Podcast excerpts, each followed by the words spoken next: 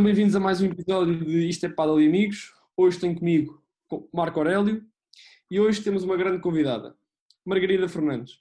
Margarida, tudo bem? Olá, olá a todos. Está tudo bem por aqui? Muito bem. Margarida, diz-me uma coisa, como é que tem sido essa quarentena uh, a, nível, a nível pessoal? O que é que tens feito? Como é que, como é que tens gerido toda esta situação que, que é muito particular a ti? Bem, tem sido uma quarentena ativa. Uh, uma vez que não me deixavam treinar paddle, que era o que eu queria na realidade, uh, comecei a trabalhar mais tempo no hospital. Eu já trabalhava nas urgências do Hospital Beatriz Ângelo antes disto tudo, um, mas pronto, não me deixavam treinar paddle, então eu comecei a fazer mais horas nas urgências. Também achei que era necessária, uh, era necessária, isso depois também apelou um bocadinho à minha responsabilidade. Uh, e pronto, estive lá, uh, comecei a trabalhar mais lá, a ver mais doentes, passar mais horas no hospital. Isso foi muito engraçado, gostei bastante, porque eu gosto imenso de estar no hospital também. Um, e pronto, uh, tive uma quarentena um bocadinho diferente da maioria das pessoas, em que treinava em casa também. Isso também foi uma, uma nova experiência, treinar em casa com todas as coisas disponíveis ao meu redor. Uh, e pronto, a seguir os meus treinos uh, e fazer umas horitas no hospital e depois de resto, sempre que não tinha nada para fazer, era igual aos outros todos. Muito bem. Diz uma coisa, para ti o que é que foi o melhor e o pior da quarentena? O melhor e o pior da quarentena? Olha, o melhor uh, deve ter sido poder dormir, poder descansar, porque eu estava com uma, uma vida um bocado a mil a hora Uh, e os torneios estavam aí a começar e depois da pré-temporada, depois de uma data de horas a treinar e tudo mais, estava aqui um bocadinho a precisar de descansar. Isso para mim acho que foi o melhor. Uh, pôr séries em dia e não sei o quê. O pior, nitidamente, foi estar eh, em casa. O melhor foi estar em casa e o pior foi estar em casa.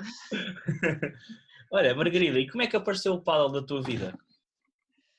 Então, uh, o paddle apareceu aí a meio da faculdade, uh, em 2015, por aí, que eu fiz todo, toda a minha infância, a adolescência foi jogar ténis, uh, e depois deixei quando entrei para a faculdade, porque estava um bocadinho farta e tal, e primeiros anos, fora de casa, eu sou do Algarve, e então vim viver para Lisboa, e então uh, foi todo mundo novo. E claro, primeiros anos de faculdade, copos, festas, amigos, tudo, experimentar todo mundo novo.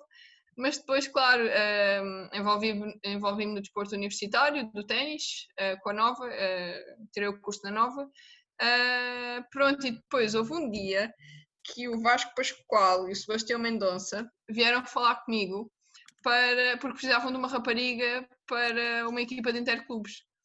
E então anda lá, anda lá, precisamos de alguém, precisamos de alguém e acabei por ir.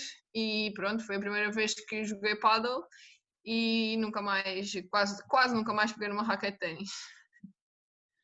Olha, diz uma coisa, tu já jogaste contra jogadoras portuguesas, contra jogadoras espanholas, uh, para ti, e de outras nacionalidades inclusive, mas para ti qual é a grande diferença do jogador português para o jogador espanhol? Caso, um, sim, o jogador espanhol tem mais paciência do que o jogador português um, joga mais paddle. Uh, acho que, uh, das, claro que também há níveis, já joguei contra espanholas com níveis muito diferentes, um, mas acho que no geral eles percebem e entendem melhor o jogo de paddle do que nós. Acho que ainda nos falta um bocadinho de cultura de paddle e um bocadinho de antes de paddle, nem que seja só no país, uh, e contactar mais tempo com o desporto para percebermos que o paddle uh, é, digamos, vá uma maratona e não um sprint. E acho que isso em Portugal ainda, ainda não, não está totalmente uh, enraizado e especialmente no, no paddle feminino, mas acho que os homens já está um bocadinho, já, já se começa a perceber, a assimilar um bocadinho mais o paddle português ao paddle espanhol, argentino, digamos assim.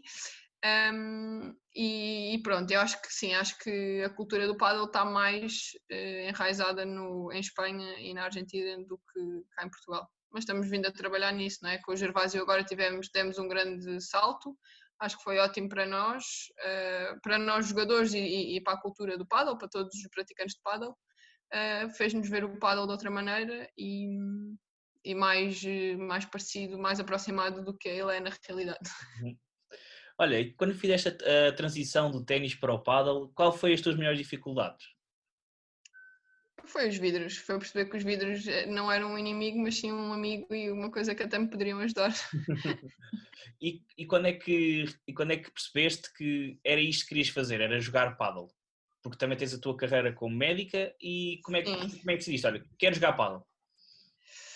Então, isto foi com o aproximar do final do curso. Um, nós, no final do curso, temos o exame de acesso à especialidade, o, o famoso mítico Harrison, uh, e é, era preciso uh, decidir coisas ali no, no sexto ano, um, que seria ou deixava de jogar paddle, e na altura já estava na seleção nacional, já, já tinha jogado nos torneios da UPT, já tinha tido algum contacto uh, mais a sério que, que, que que me fazia pôr o paddle na balança, porque se calhar se eu tivesse começado a jogar há um par de meses, se calhar o paddle não, não entrava para a balança. Mas já tinha dois anos, dois anos de paddle, eh, já tinha contactado com a, um bocadinho com a alta competição que existia na altura, e então, pronto, fez com que pusesse isso na balança. Isso com, um, com o final da minha carreira tenística, que foi um bocado de estar farta, uh, sinto que não que podia ter dado mais um bocadinho no, no ténis. Um, o bichinho ainda, tá cá, ainda, ainda estava cá, ainda sentia que tinha alguma coisa para dar ao desporto, uh, e então, junto com os meus pais, uh, foi uma decisão. Foram tempos atribulados, digamos assim, porque decidir sempre contra o politicamente correto nunca, nunca é fácil.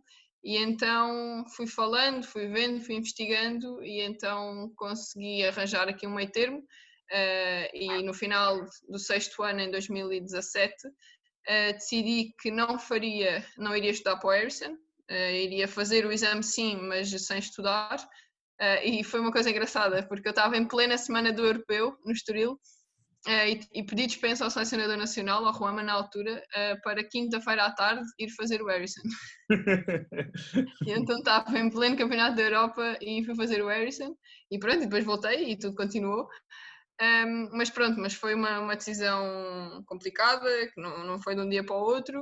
Uh, e então fiz o Harrison mas sem estudar, sem grande investimento, uh, comprometi-me, e com os meus pais também, em fazer o ano comum, porque nós, uh, para exercermos uh, medicina autonomamente, precisamos ter este, este ano comum completo, um, porque senão não podemos, temos que ter sempre um tutor.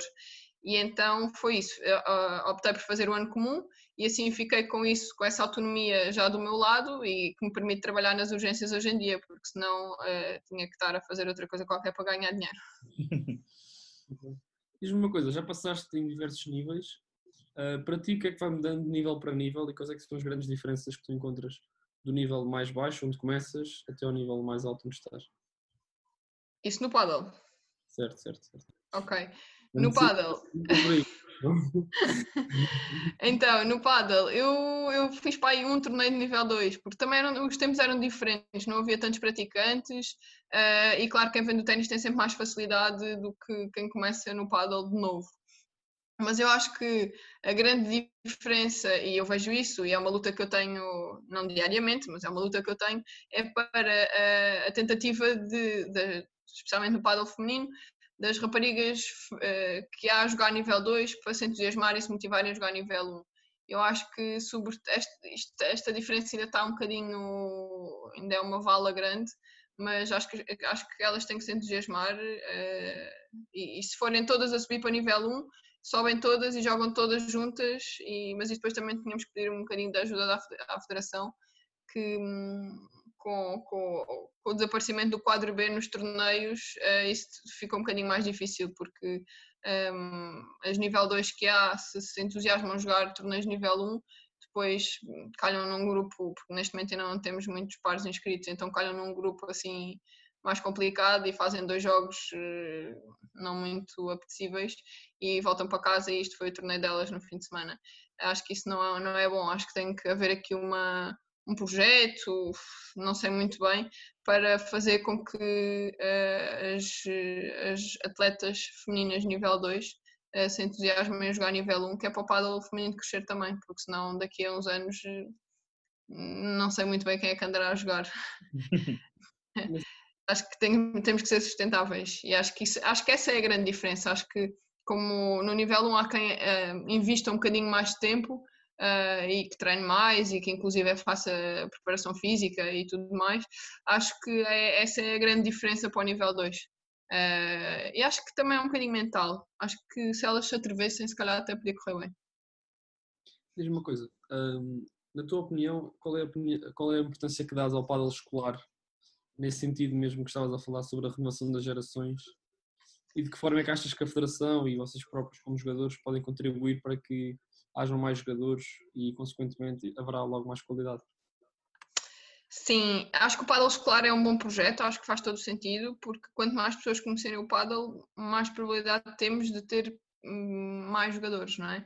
Uh, no entanto, não sei até que ponto é que teve uh, o retorno que a Federação queria. Isto é, houve um investimento de uh, ir às escolas, de pôr os miúdos a, a jogar paddle, nos WPTs isso é, foi super visível, participámos todos, demos clínicas, falámos, pusemos raquetes na mão a não sei quantas crianças, mas acho que foi um número enorme, só que daí aos, aos miúdos continuarem uh, inscreverem-se num clube para ter aulas uh, e mais à frente jogarem torneios. Não sei até que ponto é que isso já teve as consequências uh, do investimento que a Federação fez.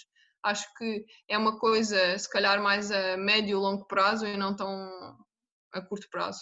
Mas acho que, acho que sim, acho que é uma boa, acho que é um, um bom projeto e uma boa maneira de tentar pôr mais, mais jovens a jogar porque lá está, não são as pessoas de 40, 50 anos que começam a jogar eh, socialmente, porque o amigo do amigo joga, que vão dar sustentabilidade ao paddle daqui a uns anos, não é? Temos que começar com as camadas jovens, ehm, porque como Espanha já tem agora o Ravi Garrido, que tem 19, 20 anos, mesmo a Martita e a Ari também vieram logo do, do paddle, são pessoas que, que começaram logo de menores no paddle, não, não fizeram a carreira no ténis e acho que em Portugal ainda, vai, ainda falta algum tempo para conseguirmos, para conseguirmos isso e acho que é claro que a qualidade e a dimensão do nosso paddle também vai depender disso. Claro que sim, esse tipo de jogadores já nasceram com o raquete de paddle na mão. Sim, exatamente. Uh, vamos passar agora para dentro de campo. Uh, que hábitos é que tens antes do jogo, mesmo se calhar depois do jogo? Que hábitos é que tens uh, para cada jogo? Que hábitos é que eu tenho? Bem, eu sou uma pessoa que fala e convive muito, por isso eu tento sempre chegar o mais em cima do jogo possível, porque senão as distrações e o falar com toda a gente é uma coisa que, que me vai fazer desfocar do que eu tenho que fazer dentro do campo. Então tento chegar o mais em cima do jogo possível, eh, mas com tempo para aquecer e para. E eu gosto de ouvir as bolas. Eu odeio ser o primeiro jogo da manhã porque não ouço a bola a bater no vidro e na raquete, e acho que isso é uma coisa que me faz entrar também na, no, no estado, no, uhum. no mood. E isso é, é uma coisa que eu gosto, é chegar ao clube aí com 20 minutos, meia hora, que é o tempo de começar a ver o, o ambiente, de me ambientar eu também. Um, e pronto, e fazer o meu aquecimento, as minhas rotinas de mobilidade, que é para, para entrar e, e estar já mais ativa e, claro, também a pensar na prevenção de lesões, que é muito importante para nós. Um, e pronto, isto é um bocadinho a minha rotina pré-jogo e quanto, quanto mais eh, aproximada tiver do que eu quero, mais melhor me vou sentir. E, mas eu não sou muito supersticiosa, não tenho nada dessas coisas. É, é uma questão mais para me ambientar eu, porque sei que me distrai muito facilmente quando começo a falar com as pessoas e isso não, não é bom para mim. Muito bem. Diz uma coisa, o que é que tu procuras quando tentas encontrar uma parceira? Procuras que ela tenha muita técnica, por exemplo, ou que ela te complemente? O que é que, que, é que tu procuras? O que é que eu procuro? Um... Não, a técnica não é pela técnica. Procuro uma pessoa que, que eu acho que me iria dar bem a jogar. Um, uma pessoa muito exigente ou que me dê muito na cabeça, isso também não é fixe, porque uh, a certa altura, nos momentos de grande tensão, tira-nos confiança e não nos dá à vontade para falhar uma bola. E isso já me aconteceu este ano, este ano, 2019.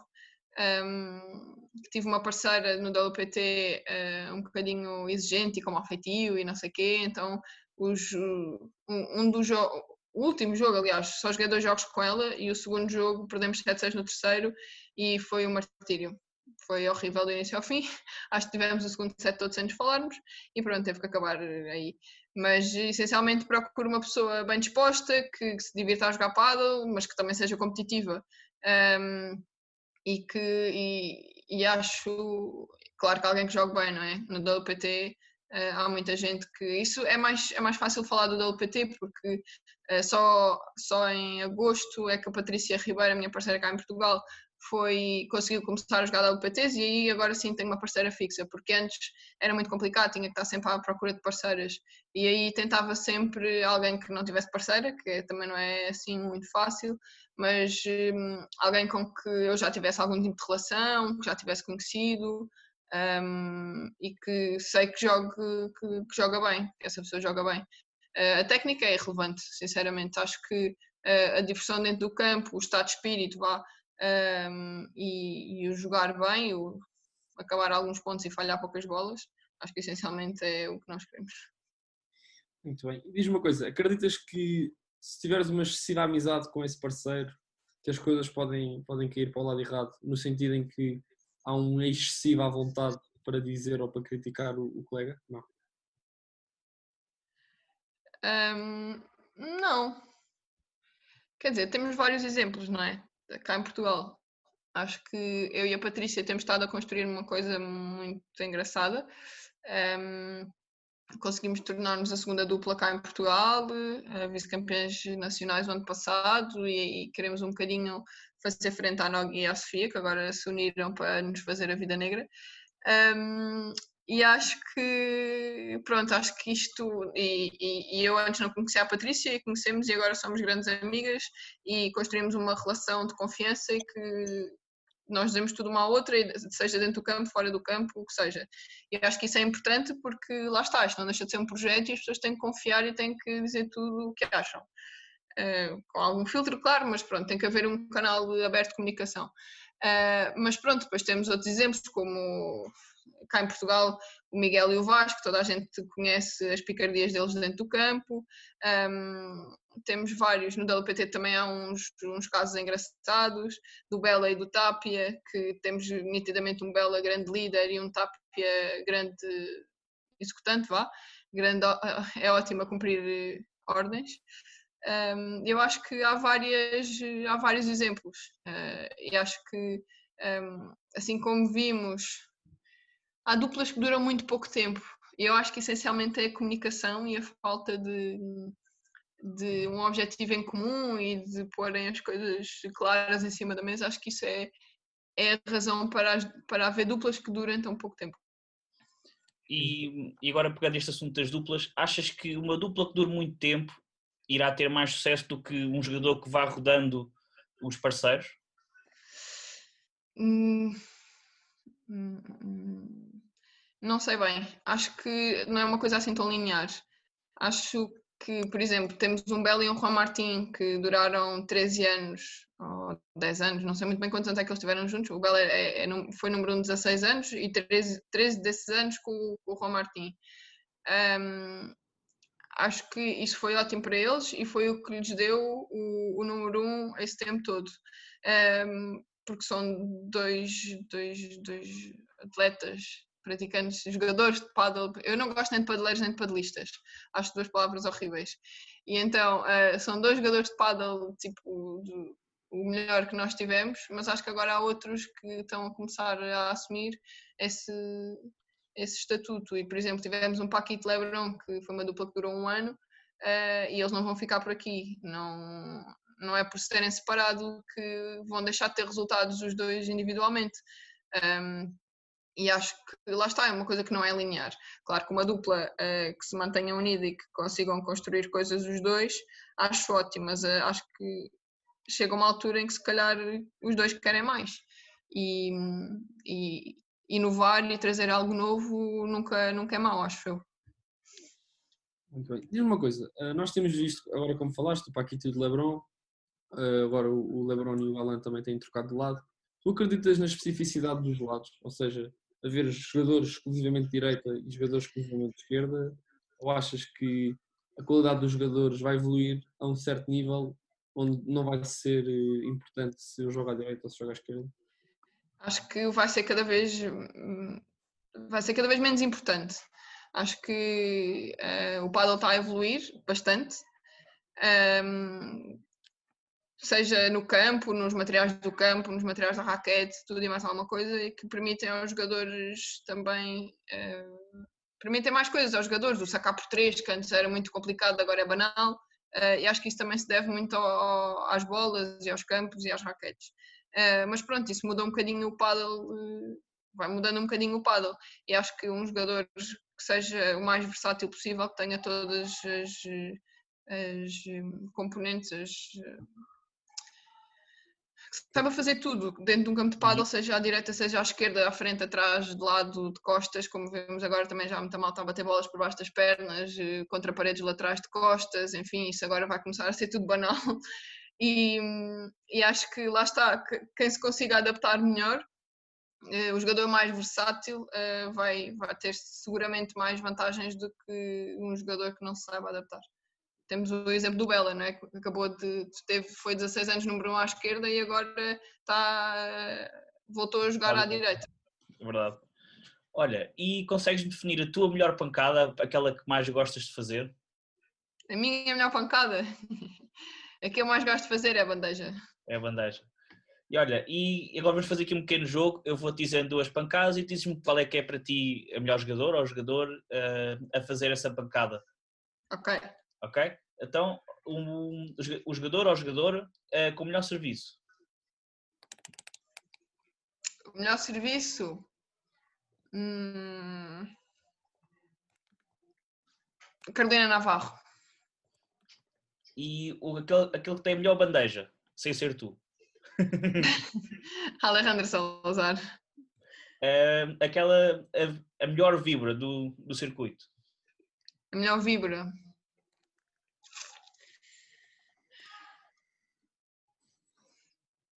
Será o Paquito? Talvez, sim, sim. E o melhor smash? O melhor smash é o Ron Lebron. E a melhor saída de parede? A melhor saída de parede? Essa não é fácil, porque há várias saídas de parede engraçadas. Um... Gosto muito da Ari Sanchez e da versatilidade de como ela sai uhum. de vidro. Sim. E, e é, aquele jogador ou jogadora que tenha um físico não, que, é, que, que aguenta o jogo inteiro. Martita Ortega. Martita Ortega. E aquela que tem o melhor psicológico. Melhor psicológico, Marta Marreiro, pai. Marta Marreiro. Sei lá, é uma fortaleza. Olha, e queres destacar algum destes anos de, de paddle, de World Paddle Tour, circuito nacional? Queres destacar algum ano, algum, algum momento? Destacar algum ano, algum momento. Um, 2019 foi o melhor ano para mim. Um, dos melhores momentos foi passar à meia final do Campeonato da Europa em novembro. Eu e a Patrícia ganhámos às quartas cabeças de série, que eram as belgas. Um, e pronto, fomos à meia final do campeonato de, de duplas, do, do, campeonato europeu de duplas, isso foi, foi das melhores coisas, foi um grande objetivo para nós alcançado. Claro que ir à final era muito complicado, jogámos contra a Carolina Navarra e a Paulita e foi, foi complicado, mas a meia final era, era um dos nossos grandes objetivos e depois, claro, ser vice-campeões nacionais e, e assumirmos como segunda dupla nacional. Acho que esse foi o grande, também foi um dos objetivos eh, que tínhamos para a época. Claro que queremos sempre ser campeões nacionais, mas eh, também faz sentido sermos eh, realistas e pôr objetivos atingíveis. Claro que tudo o que vier por, eh, como extra é inacreditável.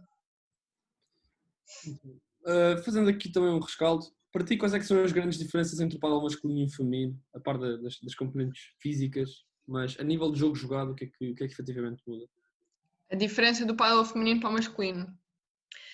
Um, e eles, eu acho que separaram-se durante o ano 2018, 19 e no final do ano 2019 estão-se a, começar a voltar a aproximar. Isto é, uh, a mim, uh, parece-me haver jogos do WPT do paddle feminino, que é muito mais fácil eh, ver a tática do, do, das quatro jogadoras, é mais fácil perceber, um, eh, analisar um jogo, ver as dinâmicas todas, a dinâmica da dupla, a parte tática que, que, como eu estava a falar, do jogo em si, mas claro que o, paddle masculino é muito mais espetacular. Eles fazem de tudo e mais alguma coisa para conseguirem a bola para acabarem o ponto a se mexer. Uh, e lá está, foi isso que fez com que o paddle masculino tivesse que mudar. Uh, começou a ser muito mais, muito mais tático, mas uma tática diferente do paddle feminino. Começaram ali com muito mais domínio de bola, mais precisão, menos velocidade, a privilegiar muito mais o vôlei do que a bandeja, lá está, porque tudo o que seja balões menos bem feitos da direita o, o, jogador da esquerda, que agora já temos vários jogadores que conseguem assumir muito lugar no campo, uh, conseguir se mexer. Um, e acho que o paddle masculino começou a ir muito por aí, com muitas transições de defesa-ataque, defesa uh, muitas chiquitas e muito ir volear, muito choque. Uh, foi um jogo diferente. Acho que o paddle feminino teve aí um ano e meio que não se aproximava disto, continuava a ser aquele paddle clássico uh, do balão e não sei o quê, uh, mais o paddle clássico nós estamos mais habituados, mas agora no final de 2019 já se via as 3, 4, 5 duplas de cima a fazer estas transições de defesa-ataque como os homens, uh, a jogar com mais precisão, um, jogos mais demorados porque andam, andam todos à procura uh, da bola certa para, para desequilibrar, um, ehm, a privilegiar mais os vôleis e o, jogar, defender mais por baixo e fazer o balão mais pela certa. Acho que o paddle feminino agora parece-me estar a aproximar-se um bocadinho mais deste paddle eh, masculino que já vemos aí há um ano. Uh, agora com o Corona está tudo meio baralhado, mas um ano e meio. Muito bem. Diz-me só uma coisa. Para ti, qual é a importância da estratégia no jogo? Uh, é o nosso objetivo. A estratégia é, é importantíssima, senão estamos perdidos dentro do campo. E por mais que o nosso vôlei direita seja a melhor pancada da vida, se, se não for feito no, na altura certa, uh, vira contra-ataque para o adversário ou qualquer coisa e deixa de ser eficaz. Acho que sem uma estratégia definida estamos perdidos dentro do campo e podemos até estar a fazer as melhores pancadas da nossa vida que não serve nada. Maggie, onde é que te imaginas daqui a 5 anos a nível desportivo? Não faço ideia. Não faço ideia porque eu agora tive mais tempo no hospital e estava sempre toda a gente a dizer então, quando é que voltas a repetir o exame? Olha lá, vê se não é tarde demais, porque depois começas o internato muito tarde, depois começas a ser, vais parecer tipo a mãe dos outros internos que entraram contigo e não sei o quê. E, e pronto, estou a sofrer uma pressão brutal da malta do hospital, mas acho que ainda não é a altura para isso. Cinco anos a continuar a jogar paddle apesar de tudo são 5 anos, acho que é longe demais para eu dizer, ah não, vou estar a jogar paddle, quero ser a número nacional e não sei o quê. 5 anos não sei, agora 3 anos a jogar paddle, acredito que sim. 2, 3 anos a jogar paddle, acredito que sim. E, e vou estar tenho o objetivo de ser número nacional claro, ser campeão nacional claro, adorava chegar a um quadro da UPT uh, e acho que hum, com a Patrícia, uh, com o projeto que nós estamos, acho que vai ser possível. Um, acho que vai ser possível, claro que há muito trabalho pela frente e se calhar o Corona agora veio atrasar um bocadinho esse, esse trabalho e, e se calhar entrar no quadro pode estar um bocadinho mais longe, mas eh, enfim, é o que é. E, vamos continuar a trabalhar para isso. E é, são as coisas que eu gostava. João, notas finais. Margarida, muito obrigado pelo, pelo, por nos teres concedido esta entrevista. Foi uma entrevista muito interessante. Nós queríamos, de facto, entrevistar mais jogadores do circuito feminino e ficámos muito contentes quando nos aceitaste a entrevista. Desejar-te a melhor sorte para o futuro e para quem está em casa, não se esqueçam, irão continuar a ser entrevistas. Muito obrigado a todos e isto é Paddle.